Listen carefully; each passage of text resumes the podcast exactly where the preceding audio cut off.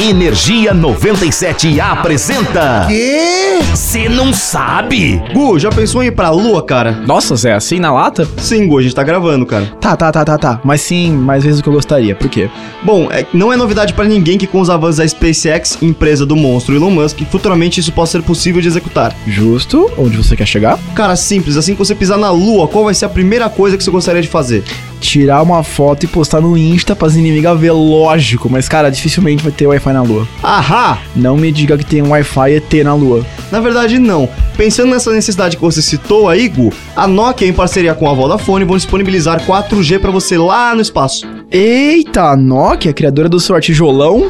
Precisamente, as empresas aproveitaram o Mobile World Congress para anunciar que vão instalar uma rede móvel no satélite natural da Terra até o ano que vem. A ideia é fornecer a infraestrutura necessária para a primeira missão à Lua, inteiramente financiada com recursos privados, programada para 2019.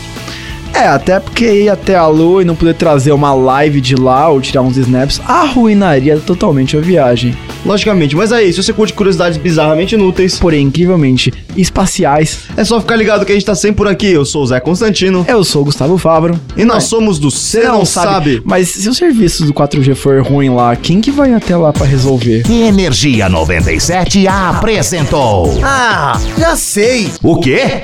Você não sabe?